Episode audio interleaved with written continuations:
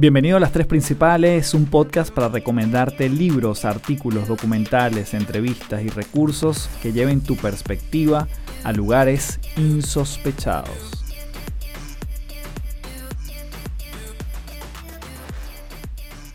Hola, un gusto acompañarte nuevamente, un nuevo episodio en Las Tres Principales. Mi nombre es Carlos Fernández, arroba Café en todas las redes.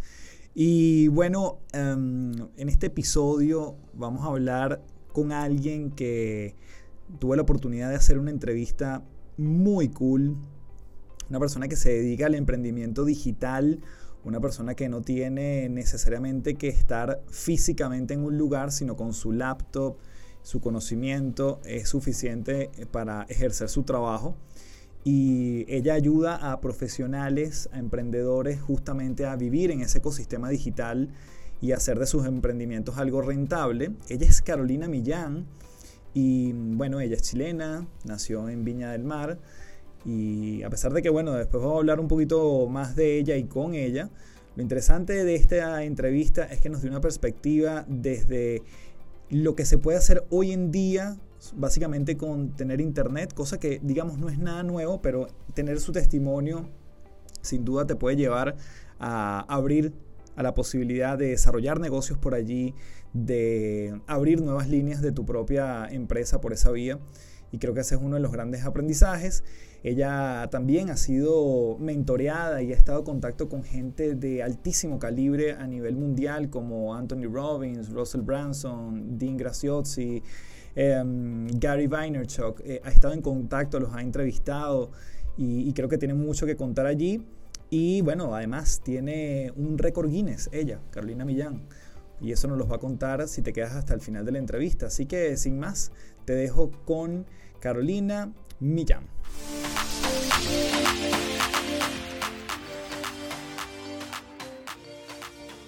Bueno, bienvenidos a esta parte de las tres principales. En esta oportunidad estoy muy contento porque está conmigo Carolina Millán quien ya se va a presentar, pero bueno, básicamente ella se dedica al mundo digital desde hace ya varios años. Yo la conocí digitalmente, me enteré de ella eh, por las redes eh, hace a principios del 2019. Tuvimos un pequeño contacto por direct message y bueno, finalmente estamos concretando hoy una entrevista y yo creo que va a ser de altísima utilidad para esta comunidad cuando eh, descubramos las posibilidades que hay dentro de un mundo que no necesariamente está dentro de una oficina, de un trabajo de 9 a 6. Y, bueno, que Carolina tiene mucho que contar al respecto, además que se ha rodeado de gente increíble también. Pero bueno, sin más, eh, chilena, eh, en este momento se encuentra en Viña y bueno, nació, nació también allí. Tienes 36 años, si se puede decir, ¿verdad? ya lo dijiste. Si no lo editamos. No, da lo mismo. Da lo mismo. Entonces, bueno, tengo el placer de presentar a Carolina. Caro, bienvenida al podcast Las Tres Principales. Muchas gracias, Carlos, por la introducción y por la invitación también. Espero poder aportar algo de valor a las personas que te escuchan y ojalá reciban algo bueno de esta entrevista. Claro que sí. Eh, Caro, me gustaría comenzar con eh, una, pregunta que siempre me gusta hacer y es, ¿cuál, crees tú que es tu propósito? ¿Cuál, ¿Cuál, es eso que te hace saltar de la cama todos los días? ¿Qué, qué sería si nos pudiéramos resumir? Empezamos con una pregunta muy profunda.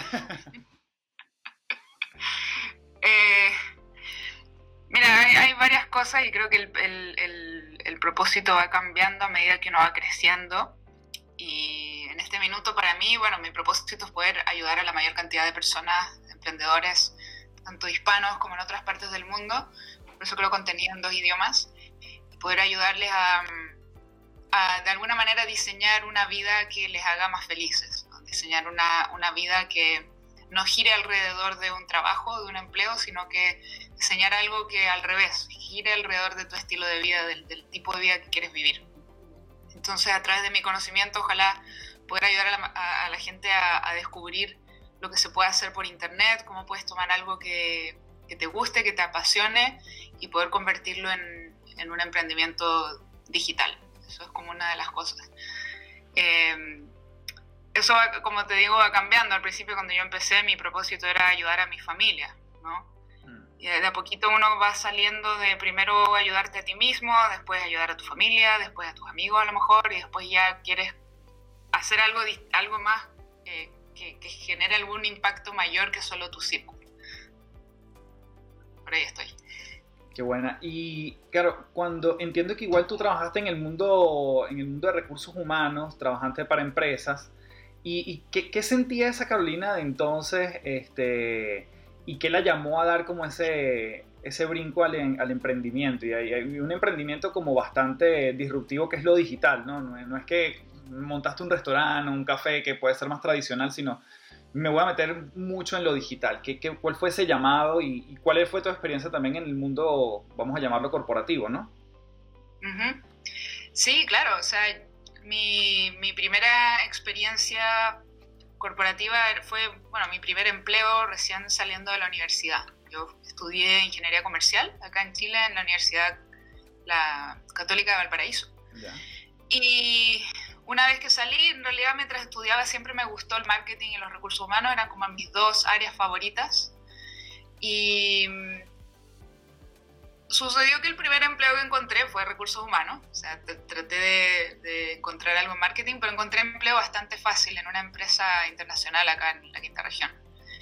Y comencé a trabajar allí y era mi primera experiencia. Mientras yo estudiaba, o sea, nunca tuve la experiencia de trabajar lo más que hice fue la práctica profesional. nunca había trabajado en mi vida, entonces fue una muy buena experiencia. Me introdujo a, muchas personas de distintos lugares del mundo porque era una empresa internacional, entonces todo se hacía en inglés, lo cual era muy interesante para mí, siempre me gustaron los idiomas. También hablo alemán, pero mi alemán no es fluido como mi inglés porque nunca lo practico. Pero eso fue quizás lo que a ellos les llamó la atención de mi currículum y empecé a trabajar allí en una de las cosas que más me sirvió fue aprender a salir un poco de mi caparazón, porque yo siempre he sido muy tímida. Mm. Entonces ahí es como te lanzas a los leones, toma, tienes que llamar a este candidato, toma, tienes que entrevistar a esta persona, hablar con extraños por teléfono, a mí me daba mucho susto. Entonces tuve que vencer ese miedo y, y así, así lo hice. Y luego fue como después de unos meses que a pesar de que la mente de trabajo era bueno, me llevaba bien con mi, con mi equipo, con mi jefe y todo, después de unos meses comencé como a cuestionarme un poco si quería ser empleada toda mi vida, en el sentido de tener horarios, tener que estar en un, en un cubículo, tener que responder a otras personas, o sea, te vas, te vas dando cuenta que al tener un empleo, tú ya, ya no eres dueño de tu tiempo ¿Qué edad tenías, Caro, en ese momento cuando, cuando vino como ese Realized? Eh, esto fue el 2008, hace, tenía 24 años. O sea, acababa de graduarme de la universidad. Y mm, lo, primero que, lo, primero que, lo primero que intenté fue que una, una, colega me introdujo a una compañía de multinivel y eso fue como el primer como intento de emprendimiento que hice mientras todavía estaba en mi empleo porque tampoco era la idea como, ya voy a renunciar, o sea, yo sentía que tenía que seguir ganando un poco más de experiencia allí y ojalá ir construyendo algo en paralelo para que eventualmente pudiera dejar ese empleo. Y eso fue lo que hice. Comencé de esa forma, luego me empezaron a interesar mucho las redes sociales. Entré a, a Twitter ese mismo año y luego en ese momento tenía, bueno, tenía Facebook, LinkedIn, pero no los usaba mucho como para mi propio desarrollo profesional, sino que LinkedIn lo usaba para, para trabajar, para reclutar gente. Facebook lo usaba como cualquier persona, ¿no? Para los amigos. Y en ese momento tuve ese switch de que empecé a usar Facebook, Twitter y YouTube también de a poco como plataformas donde podía eh, construir mi marca personal. Entonces, de esa manera fue que, que comencé y, y, de a poco, ¿no? De a poco fui generando un, nombre para mí, para mí misma acá en Chile principalmente al principio. Em, me empezó a seguir la gente, me empezaron a entrevistar a algunos medios, algunos emprendedores me empezaron a pedir ayuda con sus redes sociales y me di cuenta que me gustaba mucho ese tema del marketing digital. Empecé a aprender porque en la universidad no aprendí nada de marketing digital. Obviamente cuando yo estaba en la universidad todavía no era, no era tan popular como ahora el, el marketing digital, así que cero. Por lo tanto, todo eso tuve que auto, autoeducarme buscar mentores, buscar cursos, buscar gente que pudiera seguir. que ya supiera del tema. Y mm, de a poquito fui consiguiendo algunos clientes localmente acá en Chile y fue así que pude reemplazar ya, una vez que dije ya ahora puedo reemplazar mi salario, ahí renuncié a mi, a mi empleo y seguí trabajando con algunos emprendedores locales acá en, en Chile. Eso fue el 2010, como a mediados del 2010. Entonces trabajé como dos años y medio en el mundo corporativo eh, mientras iba como trabajando en mí misma a, la vez. Y fíjate que me llama la atención que dices que tú pudieses catalogarte como una persona introvertida, eh, pero hoy en día quizás, o sea, eh, estás en, la, en, las redes, tienes un canal de YouTube, tienes un podcast que se llama Beyond the Hustle, este, has entrevistado a gente que, bueno, que normalmente cuesta llegarles, y ya vamos a llegar a eso. Em, ¿Crees que hubo como un cambio de mentalidad en, Carolina para decir, mira, sabes que yo, si yo quiero esto, yo, yo tengo que ir, ir más allá de esta introversión, si se quiere? 100%, o sea, como te digo, tuve que vencer esa barrera porque no... Yo era muy, muy tímida, no te lo imaginarías quizás, pero para mí pararme frente a la clase, por ejemplo, en el colegio, en la universidad, era, temblaba, sudaba frío, era súper difícil para mí hablar en público. Mm. hacer una conferencia jamás me lo habría imaginado hace 10, 15 años. Entonces, lo, lo, que me sirvió mucho de mi empleo fue que las personas tendemos a hacer más cosas por los demás que por nosotros mismos. Entonces, mm. cuando es tu empleo, lo haces. Porque es tu empleo y, te están, y básicamente estás obligado a hacerlo. Entonces, ya, ok, mi jefe me dijo que tengo que empezar a llamar gente desconocida por teléfono, lo haré pero si hubiese sido para mí misma, yo sola, hubiese sido mucho más difícil. Mm. Entonces ese primer empujón me sirvió mucho. Y luego cuando fui estudiando, como dije, fui autoeducándome en todo lo que era marketing digital y personal branding, todos los expertos que yo seguía decían, tienes que hacer videos, tienes que estar en Twitter, tienes que hacer esto, tienes que hacer aquello. Y dije, bueno, si ellos dicen que esto es lo que hay que hacer para poder construir esa presencia online, para poder eventualmente renunciar a mi trabajo, tener mi propio negocio, ok, lo voy a hacer. Pero si ves mis primeros videos son súper, son, no son muy buenos, ¿no? Eh, no, no, tanto por un tema de la cámara o la iluminación, que obviamente hace 10 años, más de 10 años que subí mi primer video, quizá 2009. Eh, sí, no tenía la mejor cámara, pero además mi, no, no, no manejaba bien todavía cómo hablar, cómo expresarme para que los videos no salieran monótonos, ¿no? un montón de temas que uno los va puliendo poco a poco, pero fue un, un desafío y tuve que vencerlo. Hasta el día de hoy todavía me pongo nerviosa, o sea, antes si voy a dar una charla o algo, todavía me pongo nerviosa, pero una vez que ya estoy ahí, ya, chao, se te olvida ya el nervio. Pero es algo que hay que hacerlo, hay, hay, que hacerlo si uno quiere poder impactar a más personas, no que a otras. Sin duda. Y bueno, yo creo que una de tus cualidades que yo creo que se te da fácil eh, claro, es, sonreír. Yo siempre te veo que estás, que estás como sonriendo por todas partes y es como parte como de tu carisma, ¿no? Como parte incluso de, ese personal branding que, que tú has construido y, y, creo que eso genera como mucha cercanía con la audiencia. ¿Eso, eso también en algún momento entendiste que era una fortaleza o, o, fue como más, eh, no sé, más natural, fue, fue orgánico?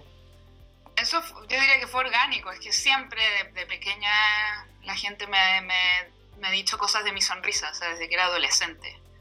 Y mm, siempre la gente me decía, ¡oh, qué linda tu sonrisa, qué linda esto! Y yo, obviamente, muy tímida, cuando alguien me, decía algo así, yo ponía roja o, o, ocultaba mi sonrisa a veces. Pero ya era tan repetitivo y era tanta gente que me decía lo mismo que me, di, que me di cuenta que era una cualidad mía natural, no es como que yo practicaba. Yo conozco gente que practica su sonrisa en el espejo, así mm. como hasta que, ah, esa es. Jamás yo jamás hice algo así. Em, Bien, claro. Em, Sabes que yo tengo un programa, de hecho, online, que eventualmente te pediré ayuda para eso. Eh, se llama De empleado emprendedor. Justamente es como ese tránsito que la gente puede caminar, quien quiera pasar de ese... Que, bueno, yo lo viví también en el mundo corporativo, además eh, no sabía, mi, camino fue recursos humanos, después marketing en el mundo corporativo y luego emprendí formalmente a lo que, a lo que me dedico hoy en día, ¿no? que, se parece a tu, a tu trayecto también. ¿Y mm, ¿qué, le dirías tú para cerrar como esta primera parte de las tres principales a alguien que quiere pasar de empleado a emprendedor? Eh, no importa el rubro, eh, yo creo que tiene, más hablando de la, de la mentalidad, de de, la parada ante la vida cuando quieres hacer ese switch, ¿qué, le dirías? Mm, yo siempre recomiendo un poco lo que hice yo, que es en paralelo a tu, si eres empleado, en paralelo al empleo que ya tienes, ir, eh, ir estudiando de a poquito, descubriendo qué es, lo, qué es lo que te gustaría hacer. Si tu empleo te gusta, que hay mucha gente que no le gusta su empleo, pero hay gente que sí le gusta su empleo, pero no le gustan las consecuencias de ser empleado, lo que mencioné antes, los horarios, tener que obedecer, pedir permiso, todos esos detalles que al final hacen que, sea un poco menos llevadero a largo plazo para algunas personas. Si eso, no, si eso es lo que no te gusta, entonces tratar de descifrar si tu empleo podrías hacerlo de manera independiente. Por ejemplo, lo primero, otra de las cosas que yo hice cuando renuncié a mi empleo en recursos humanos fue, le ofrecí a la misma empresa en la que yo trabajaba, trabajar como headhunter externa por un tiempo. Y como ya tenía la habilidad, yo ya conocía la empresa, conocía los cargos que se buscaban, conocía todo lo que ellos necesitaban. Eh, de esa manera yo seguí un tiempo trabajando con ellos externamente, pero a, mi, a mis horarios, donde yo quisiera, en mi casa, en un café, qué sé yo, eh, nada más enfocándose en los resultados. Entonces eso es una cosa que se puede hacer, que es, a ver, podría yo ser consultor externo quizá de la empresa donde trabajo. O podría yo crear mi propia área haciendo lo que ya hago en mi empleo, de a poco. Y, comenzar a explorar eso mientras estás en tu empleo para no tomar el, no es necesario tomar ese gran riesgo de renunciar y, quedar así como en el aire, sino que ir de a poco utilizando tu tiempo libre en lugar de, llegar a tu casa y ver televisión o ver Netflix o lo que sea, dedicar ese par de horas en la noche a, a investigar, a trabajar en en tus habilidades que necesitas para poder vender, por ejemplo, estudiar un poco de marketing, porque cualquiera sea tu cualquiera sea tu profesión o tu pasión o lo que hagas, tienes que saber cómo venderlo si lo quieres hacer tú solo. Eh, eso es lo que yo le recomendaría a la gente, porque no hay, hay, personas que creen que antes de poder empezar un negocio tienen que dejarlo todo y renunciar y eso no es necesario. Es nada más encontrar el tiempo, escarbar el tiempo y darte cuenta que en realidad aunque tengas familia, niños y todo, siempre hay un par de horas en el día, un par de horas en el fin de semana, que las podrías apartar y dedicar a eso si realmente lo quieres hacer. Maravilloso. Además que me gustó este, este tip de que tu empresa se puede convertir casi que en tu primer cliente, ¿no? Este, cuando, cuando a lo mejor la red de contactos en ese entonces no es tan grande.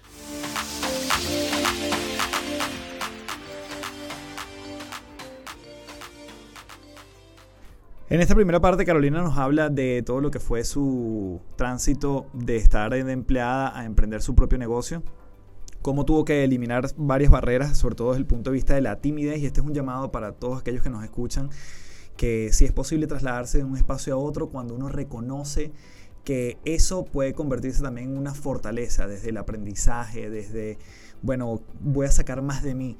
Y yo creo que eso es, es parte de lo que me lleva de esta de esta primera fase de la entrevista. Prepárate porque ahora nos va a hablar de sus mentores y la gente con la que se ha rodeado y que sin duda también tuvo que exigir, exigirse más de ella para poder llegar a gente que hoy en día pudiese parecer inalcanzable. Vamos con la segunda parte de esta entrevista.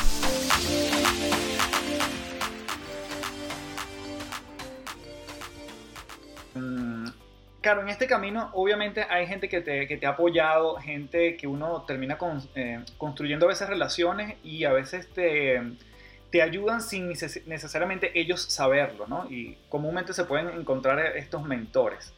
Eh, tú has conocido una cantidad de gente que muchas personas que, que, que seguramente nos escuchan quisieran conocer, quisieran entrevistar, este, tú has tenido la oportunidad de, y corrígeme si, me equivoco o me complementas con los que no voy a decir, pero puedes tener enfrente a un Dean Graciosi o has conversado con él, un Gary Vee, un Russell Branson, este, mm, eh, un James Altucher, que esa entrevista particularmente a mí me gustó mucho. Em, ¿Cómo, primero, cómo has llegado a esta gente, ¿no? ¿Cómo, ¿Cómo te has aproximado a ellos? Porque nuevamente conectamos con el tema de la introversión. Oye, ¿quién soy yo para llegarle a esta gente? ¿Qué puede pasar? ¿Qué me pueden decir? Y esa, eh, sin duda esos bloqueos, esas barreras las has saltado. Sí, sí, o sea, la verdad es que eso para mí también fue otro desafío, como atreverme a acercarme a estas personas y que me respondieran Eh, fue algo que lo fui, al, igual que, que el tema de hablar en público y todo, también es algo que tuve que vencer ese miedo al principio de que te digan que no. Y al final fue como, una vez que uno me dijo que sí, después ya cada vez se hace más fácil. Si logras que una de esas personas que admiras te diga que sí, después ya cuando vayas a la segunda ya puedes decir, bueno, este, esta, esta persona me dijo que sí. Entonces cada vez que yo me quiero acercar a, alguien importante, algún emprendedor o marketer de los que mencionaste, eh, eh, ya puedo decirle, mira, en mi podcast ya entrevisté a Gary Vee, ya entrevisté a Grant Cardone, ya entrevisté a Russell Brunson, entonces ahí me prestan más atención. Pero antes de, así de que la primera persona te diga que sí, el primer paso es que tú tienes que demostrarles que, realmente eres un fanático de ellos. Porque todos los días hay gente pidiéndoles cosas. Y cuando es alguien que no tiene idea, sino que, ah, ya, yo conozco, he escuchado el nombre Russell Brunson, sé que, sé que, sé que es un, un emprendedor influyente, le voy a escribir para ver si lo puedo entrevistar. Y si se dan cuenta que no tienes idea de él, que no lo sigues, que no eres fan, que no sabes que está lanzando un libro, que no sabes nada de eso, no, no, no te van a dar la atención que estás buscando. Entonces, en mi caso, yo entrevisto generalmente gente a la que soy fan. O sea, si yo me acerco a alguien es porque yo leí su libro, lo sigo en las redes sociales, les comento, les retuiteo, les, todo lo que puedo, les, los promuevo cuando tienen algo nuevo que están lanzando. De manera que ya, ya me han visto por ahí en los comentarios, ya, me ya han, notado mi presencia de alguna manera. Entonces se dan cuenta que eres un fan. Mm. y si no es así, si no te has dado el trabajo, el trabajo de, como dice Russell Branson, le llama esto cavar tu, tu pozo, ¿no? Como que un, quieres llegar al agua, hacer un pozo, un pozo de agua, tienes que empezar a hacer el hoyito, ¿no? El agujero. Y no vas a encontrar el agua inmediatamente. Entonces, ir demostrándole a esa persona que realmente eres un fanático, que realmente te importa y que quieres aportarle valor y construir esa relación. Y así yo lo fui haciendo con, todas estas personas, eh, ya fuera que los pudiera conocer en persona primero, ir a sus eventos, eh, y si, si, eso no es posible, por lo menos demostrarles a través de las redes sociales que soy fanática. Y, y hay algunos que aunque les demuestres todo eso, igual te van a decir que no, te van a ignorar, obviamente, porque hay algunos que están demasiado ocupados. Claro. Eh, pero una gran mayoría, en mi caso, ni siquiera me han preguntado, bueno, pero ¿cuántos seguidores tienes? o ¿cuánta gente escucha tu podcast? Nada. Sino que han valorado esa, esa relación que, que he podido construir con ellos. Eso, esa es la clave si tuvieras que, que, darnos aquí un, un, secreto para de repente ese pequeño pitch que tú lanzas o por qué vía le llegas, porque a lo mejor esta gente no necesariamente te responde ellos mismos, sino su manager o su asistente. Ah, claro. ¿Cómo, cómo, cómo, cómo es tu primera aproximación a esta gente? ¿Cómo les llega? Bueno, lo primero que hago es ir por, ir por Instagram. O sea, hay muchos de ellos que si bien tienen un equipo de gente que les postea en Instagram, muchos de ellos igual están revisando sus mensajes directos o mirando los comentarios o ellos mismos hacen las historias. Entonces, lo primero es ver, tratar de escribirles por Instagram y, y ojalá no ir directo a pedir algo, sino que con el tiempo, ¿no? Ir, comentando, como ya dije, ¿no? Eh, mandar un mensaje privado, decirles lo mucho que han impactado tu vida, demostrarles que te importa antes de ir y pedir algo. Luego, también me fijo si en, en su Instagram, tú sabes, hay un botoncito que dice email la gran mayoría de la, de la gente lo tiene, por lo menos las cuentas de, business. Entonces hago clic ahí, veo qué email es ese, y si es un email de soporte o de algún asistente o algo así, les escribo allí. Les digo, les cuento que tengo un podcast y me gustaría mucho entrevistar a tal persona. En, en, algunos casos, como, como Gary Vee, tuve la fortuna que le, pude, le pregunté directo a él porque lo vi en, lo vi en, un evento unos meses antes, luego mandé un correo, luego resultó que le estaba haciendo unas promociones si tú comprabas su libro, entonces escribí unos mails así y él me respondió, me dijo coordina con mi asistente y me copió al asistente. En otros casos te va a responder directamente el asistente o el coordinador de, entrevistas o qué sé yo, de, de relaciones públicas.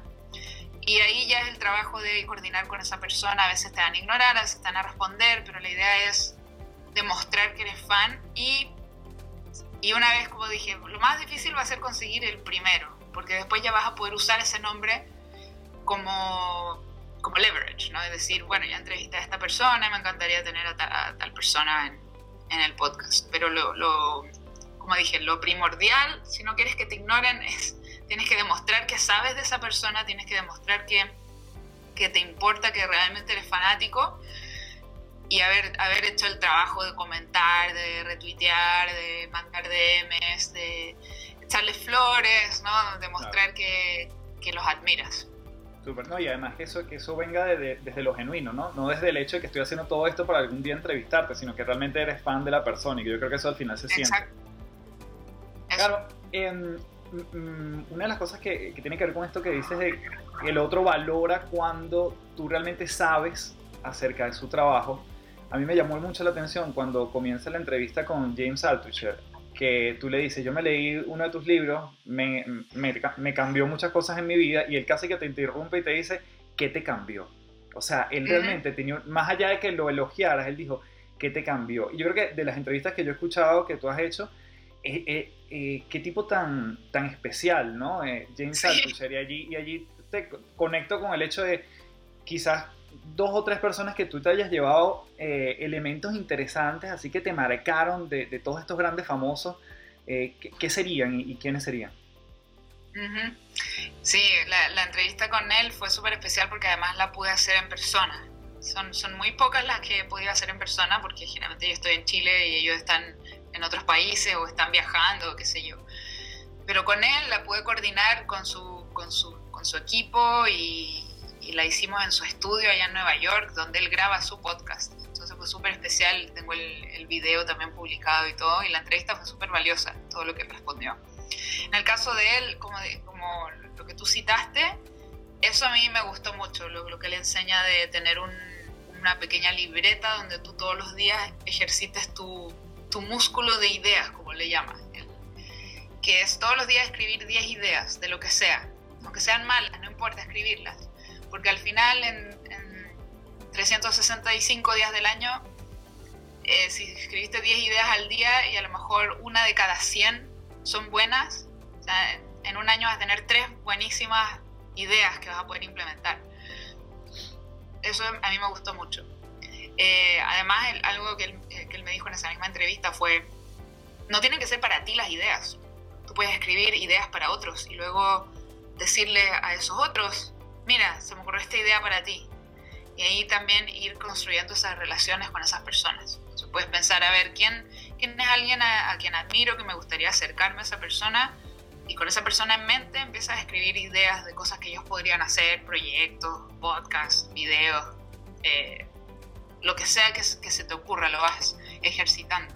Ese, músculo lo vas ejercitando, Exacto, ese músculo. Luego, después ya hay gente como, como Tony Robbins que no, no he podido todavía sentarme a conversar con él.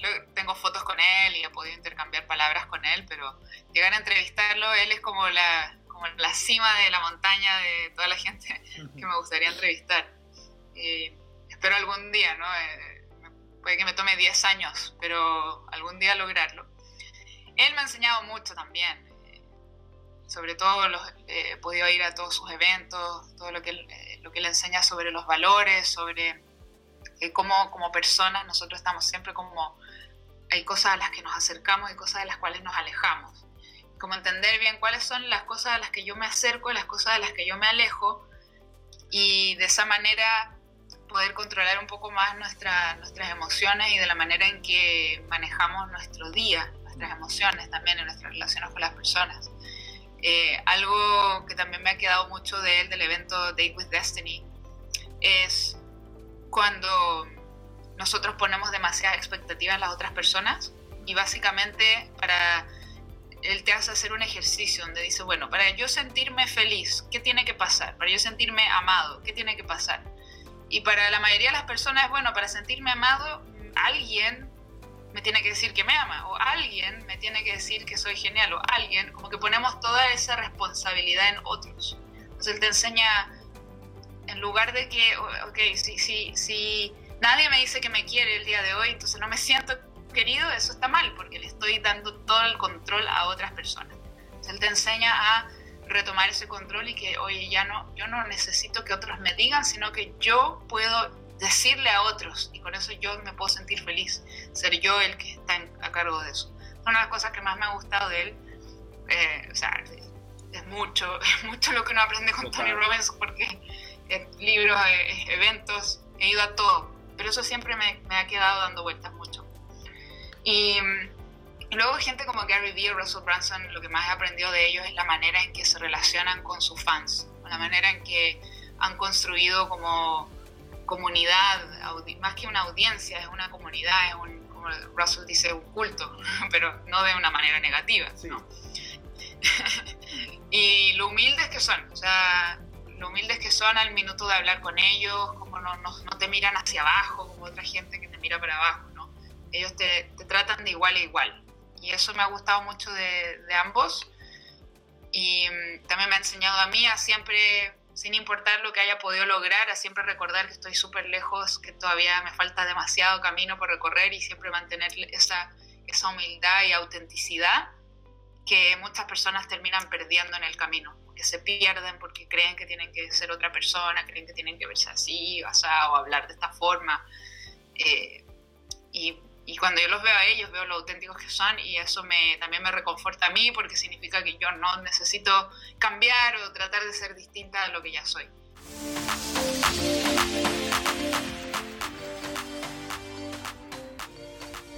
Después de hablar de su proceso de emprendimiento y de sus mentores, prepárate porque aquí Carolina nos va a hablar de cómo llegó a ganarse un premio Guinness. Así que atentos con esta última fase de la entrevista en las tres principales.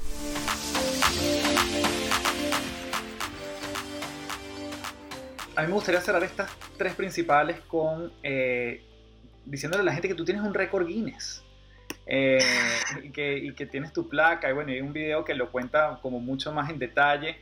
Em, pero cuéntanos cómo, yo diría que más allá del premio es lo que, lo que, eso, te, lo que eso significa para ti eh, y, cómo, y cómo nuevamente te, te permitió quizás decir, mira, hasta un premio Guinness me ha llevado desde hace 10 años que, que emprendí este camino y, y, esto ha sido parte de, eso, de esos logros, ¿no?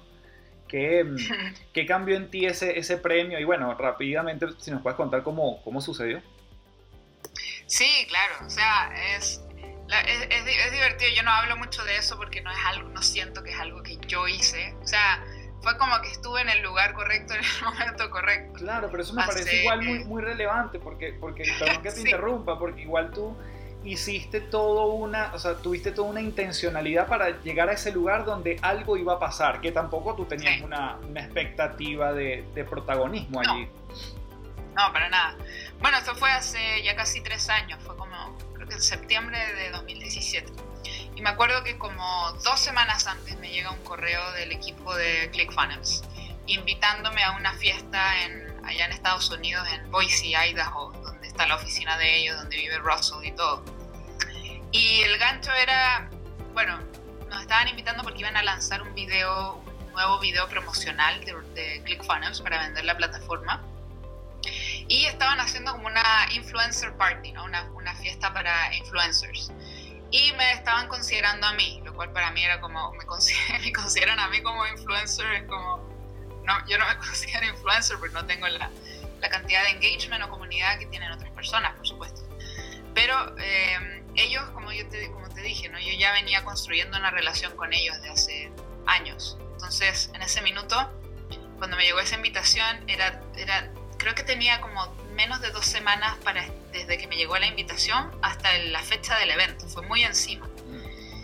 Y mm, además el mail también decía que la idea era no solamente reunir influencers para el lanzamiento de este video, para ojalá ayudar a que se viralizara, sino que además iba a estar Gary Vaynerchuk como speaker en ese evento y además iban a tratar de romper, de, debatir un, un récord Guinness, del, una, una cosa muy divertida, el partido de bubble soccer, o sea, este, jugar fútbol con una, con una burbuja de plástico inflable encima, eh, con más personas del mundo. Y que iba a estar una persona de los Guinness Records ahí para certificar si se batía el récord.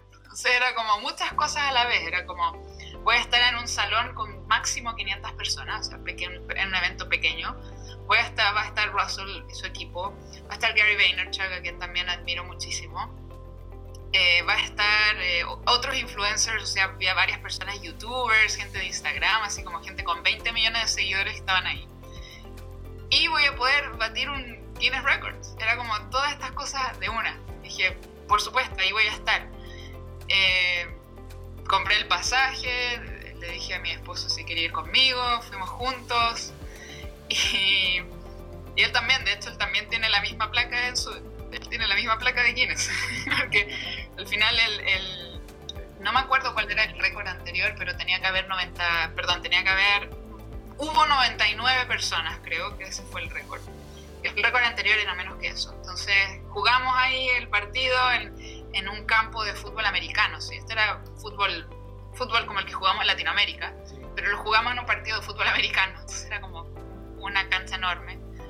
Fue muy divertido y, una experiencia, o sea, imagínate, fui hasta allá desde, desde Chile, o sea, me demoré muchas horas en llegar a Boise, Idaho, o sea, no hay vuelos directos allí, tuve que tomar como dos conexiones, no me acuerdo, fue muy largo, pero llegamos eh, y era un día, o sea, era un evento de un día. sea, generalmente yo no viajo así de lejos por un día, pero valía tanto la pena que era como, no me lo podía perder. Y, y así fue. Y, eh, estuvo súper bueno las charlas, el evento, conocí a algunas personas, tengo por supuesto la, la, placa que después, unos meses después nos mandaron por correo la placa de, con el diploma de Guinness Records y todo. Así que es, esa es más o menos la historia, fue súper, fue de esas oportunidades que no puedes dejar pasar, pase lo que pase. Claro, y, justo ah, quería como, como, reflexionar eso de, la, de, las oportunidades, te llaman, tú dices, mira, esto al final, mira, me queda lejos, eh, pudiese decir básicamente que Un montón no, de excusas, sí.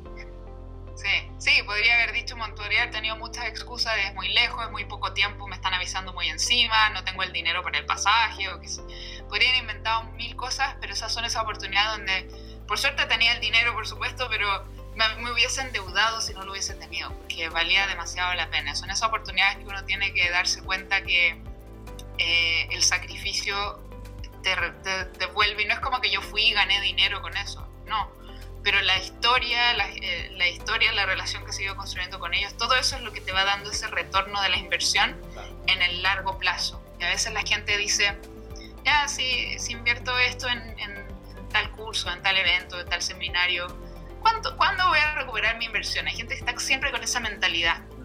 Si estás con esa mentalidad te vas a perder un millón de oportunidades. Totalmente. Claro, bueno, hemos hablado del mundo, del mundo digital, hablamos de tus mentores, hablamos del récord Guinness y eso, eso de alguna forma este, nos lleva a la estructura de este podcast que son tres grandes elementos, las tres principales. Eh, yo quiero darte las gracias en mayúscula.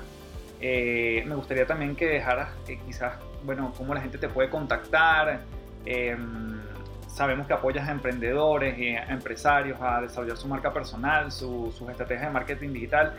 Eh, eres una, como decimos nosotros, eres una dura en todo lo que es funnel de ventas, eres afiliada y eres muy afín a la gente de ClickFunnels y, te has ganado premios incluso por eso. Eh, por, bueno, porque no solo por eso, sino porque das resultados a través de tus asesorías y de lo que sabes. Así que eh, nuevamente te quiero dar las gracias y bueno, si quieres despide con cómo la gente puede llegar a ti y saber más de ti. Ojalá este podcast también eh, sirva para que más personas sepan de, tu, de tu maravilloso trabajo. Por supuesto, muchas gracias. Bueno, pueden seguirme en las redes sociales, siempre arroba Carolina Millán, Instagram, Twitter son las que más utilizo. Así que si me sigues en, en, Instagram, mándame un mensaje, dime si escuchaste esta entrevista, si te gustó, si aprendiste algo, si tienes alguna duda, arroba Carolina Millán. Y mi, mi sitio web es carolinamillán.com, ese es mi blog. Y si quieres saber más de las asesorías, todo lo que yo hago, puedes ir a trabajaconcarolina.com, ese es el, el sitio de mi, de mi programa de asesoría. Eh, y si vas a mi blog también puedes descargar un ebook, tengo un ebook gratis ahí sobre marca personal, puedes descargar. Y cualquier duda que tengas, mándame un mensaje, estaré encantada de, de ayudarte, de poder responder y, y, gracias por haber escuchado este, este podcast y gracias a ti, Carlos, por la invitación. Gracias, Caro. Bueno, con esto nos despedimos y bueno, despedimos a Caro por los momentos. Muchísimas gracias, Caro. Cuídate. Gracias a ti. Bueno, así culmina esta entrevista con Carolina Millán, que sin duda para mí combina el coraje y la humildad en una, en una bonita persona. Y esa fue parte de la experiencia que puedo compartir con nosotros en esta entrevista. Espero que haya sido de tu agrado esta combinación en las tres principales de un nuevo invitado. Y bueno, nos despedimos. Arroba Café del Éxito en todas las redes, www.cafedelexito.online para que revises todo el trabajo que, que vengo haciendo, más allá de las tres principales y del podcast y de tantos otros proyectos en los que estoy. Y nada, me encantaría recibir tus comentarios, deja tu review, dale follow en eh, Spotify para que esto se contagie y le lleguemos a más gente con este, esta iniciativa. Así que gracias nuevamente, nos seguimos viendo en las tres principales. Hasta pronto.